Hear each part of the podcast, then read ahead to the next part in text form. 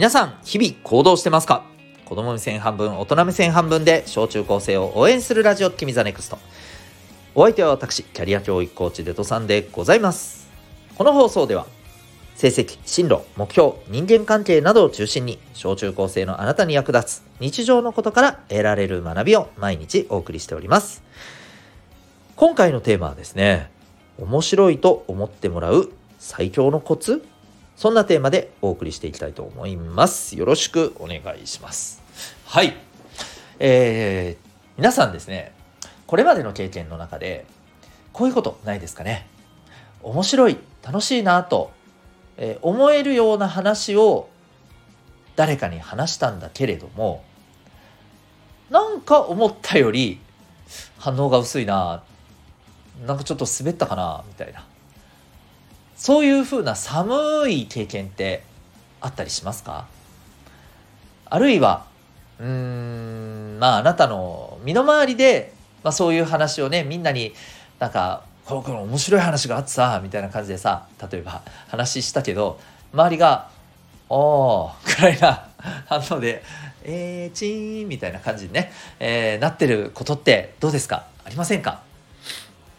で、これがね、逆にすごいあの面白くてみんながどっかんどっかん笑ってるような、まあ、そんな経験逆にありますよねきっとね、うん、あるんじゃないですかね。はい。で今日はですね、まあ、そういうことを踏まえてこう面白いみんなが笑うような笑い笑って楽しんでくれるようなそんな人になれるためのまあ、コツってここにあるんじゃないかなって思うことをですね今日僕の体験も含めてねお話ししたいなと思います。えー、っとですねこれ皆さんちょっと考えてほしいんですけどこう皆さんの身の回りでこれお笑い芸人とかそういうタレントさんとかちょっと置いといてくださいね、うん、そういうネタとかも全部あの外してくださいね。皆さんの身の回りでねこの人が大体話したら結構みんなウケるよねみたいな。みんなデージ楽しんでるよねみたいな。とっても楽しんでるよねみたいな。そんな誰かをちょっとね一人思い出してほしいんです、うん、まあめっちゃではないにしても、まあ、結構楽しいよねみたいな人がいる人もね、えー、ちょっとそんな人を思い出してほしいんですけどこの人なんでこんなにみんながね話聞いて笑えるんでしょうか。話の内容がめっちゃウケるからでしょうか？これそうじゃないの？って思った人はですねちょっと考えてほしいんですよ。じゃあ同じ話をですよ。あなたが別の人にね同じように話したとしてどうでしょう？同じぐらい受けそうな自信あります？って言われたらあー微妙かもしれん。って思った人多いんじゃないかな。これねその感覚ってめっちゃ大正解なわけ。これはねそうなんですよ、まあ、実際にね試してみた人もいるかもしれない。面白い人の話をそのままねあのー、パクってさ誰かに話したけどあれなんでなんかあんまし受けない？みたいな。これね理由があるんですよ。これが今日お伝えしたいことで。これ何かっていうと結論から言うとね自分なりの面白さでもって伝えてないからなんですよ。自分なりの面白さ。これが大事です。あのね人によって当然だけどタイプって違うじゃない。個性って違うじゃん。でこれは面白さについても同じことが言えるわけよ。この人だからここがめっちゃウケるよね。笑えるよね。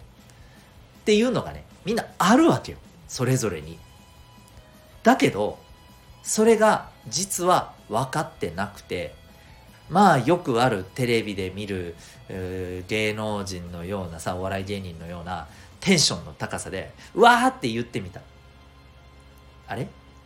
あれ？みたいな。全然ウケねえぞ。みたいなね、うん、そういうことになるわけ。これあなたに合ってないんですよ。要はその、えー、伝え方って。あなたの面白さが全然あのマッチしてないやり方をしてるからなんですよ。これ逆に言うとみんなそれぞれ、えー、その人なりの面白さがねまああるんですよあるけど自分が分かってない、うん、いわゆるよくある、えー、面白さ楽しさなんか派手になんかバカなことをやってみるとかねでテンションが高いとかね、でえー、すごい表情とかも豊かにわーってやるとかね。うん。あるじゃん。いわゆる面白い人のテンプレートみたいなのが。あれやるからダメなんですよ。あの、あれやって受ける人もいるよ。あれやって受ける人はそれが合ってるだけの話。単純に。そう、そういう人もいる。でも、おそらくですね、そういうことをやって、えー、いや、微妙だったっていう人は、そもそも違うんですよ。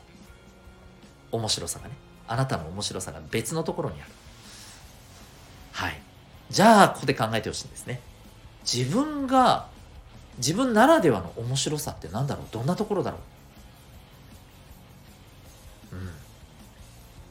これね、ちょっとこれはね、あの、簡単に一言では言えないんだけど、でもね、これが一つキーワードです。無理をしていない時間違いなくそんな時があなたが面白い時です。無理をしてない時自然な時です。あなたはごく自然に振る舞っている。だけどもそれが周りからすると何それ？お前大丈夫か？みたいな面白さがあるんですよ。でなんとなくここまで聞くと、えー、分かってきた人いるかもしれないけどそれどうやって見つけるのかこれね、自分で見つけるのは至難の技です。ということで、結論。誰かに教えてもらってください。あなたを普段からよく見て、特にあなたを見て結構笑ってくれている人、いるかもしれません。笑ってくれてるまでいかなくても、えー、あなたといつもいて楽しそうにしてる人、いるかもしれません。家族かもしれない。友達かもしれない。他の誰かかもしれない。そういう人にあのさ自分ってさどどんなところが面白いわけ？ってちょっとごめんね変なこと聞いてとか言いながら聞いてみたらいいです、うん、まずこれがポイントねでただねこれで絶対に分かるかっていうとこれがねうまくはいかない。うまくはいかないんだな。なんでかっていうとその人もよく分かってない可能性があるからなんです。もっと言うと感覚的には分かっていてもそれを言葉で説明するのが難しかったりするかもしれないんですよ。うん、でもねでもこれは簡単に一発で分かるものじゃないっていうことを踏まえた上でねなんだろうなって。聞いたり自分でまた考えたり。また誰かに聞いたり。こういうことを繰り返していかないといけないんですよ。うん、そう。でね、例えば、じゃあ、じゃあ、そういうお前は何なんだっていう話なんですけど、僕はですね、正直、これ聞いてる人はなんとなく分かってるかもしれませんけど、僕結構ですね、同じ話を繰り返してたりするんですよ。マジで。このデトさんってやつなんか同じことなさっきも言ってたよな。1分前もな。なんか同じこと大丈夫？頭みたいな。そう。そこです。僕はこういうところが実はまあ笑える要素の一つだったりするんですよ。まあ、簡単に言うとちょっとそうね。まあちょっとポンコツ気味っていうかね、うん、そう。そういうところが実はあの僕は多分面白いところなんだろうなっていうのをまあ少し前からねようやく分かってる少し前ですわかります？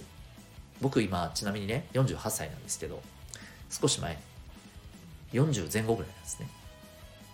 おいおい、それまでわからんかったのかいっていうね。だからポンコツなんですよ。滑りましたね。えー、というね、あの、ところでですね、その人なりの面白さっていうのがあるんです。間違いなく。あるんですよ。でね、あなたにもあります。間違いなくあります。だけども、それは、どこかはまあ、自分でうまいこと見つかる時もあるかもしれない。だけどね、なかなか難しいです。なので、えー、人の力を借りましょう。ね、あなたをよく見て、ああの、あなたに面白いねって、あの、あれじゃなくてよ、お世辞じゃなくてよ、うん、リップサービスじゃなくて、マジで楽しんでくれてるね、そんなね、ありがたい、えー、存在の方にね、聞いたらいいです。そしたら大体わかるんじゃないかなと思うよ。うん、少なくともヒントはつかめると思います。はい。ということで、今よりもね、面白い自分になりたいなと思う方、ぜひお試しになってみてはいかがでしょうかということで、今日は、えー、面白い人になるための最強のコツというテーマでお送りいたしました。最後にお知らせをさせてください。小中高生のためのオンラインのコミュニティ、民学というのを運営しております。Zoom と Discord の2つで参加できるコミュニティでございます。えー、まあ、勉強に使ったりですね、えー、交流に使ったり、えー、学校では学ぶことができないけど、将来これ知ってた方がいいぜ、的ないろんなね、え面白いことを勉強するような場であったり、えそんな、はい、オンラインの空間を作っております。興味がある方は、ウェブサイトへのリンク貼ってますので、ご覧になってみてください。この放送を聞いて、あなたは今日どんな行動を起こしますかそれではまた明日、学び大きい一日を。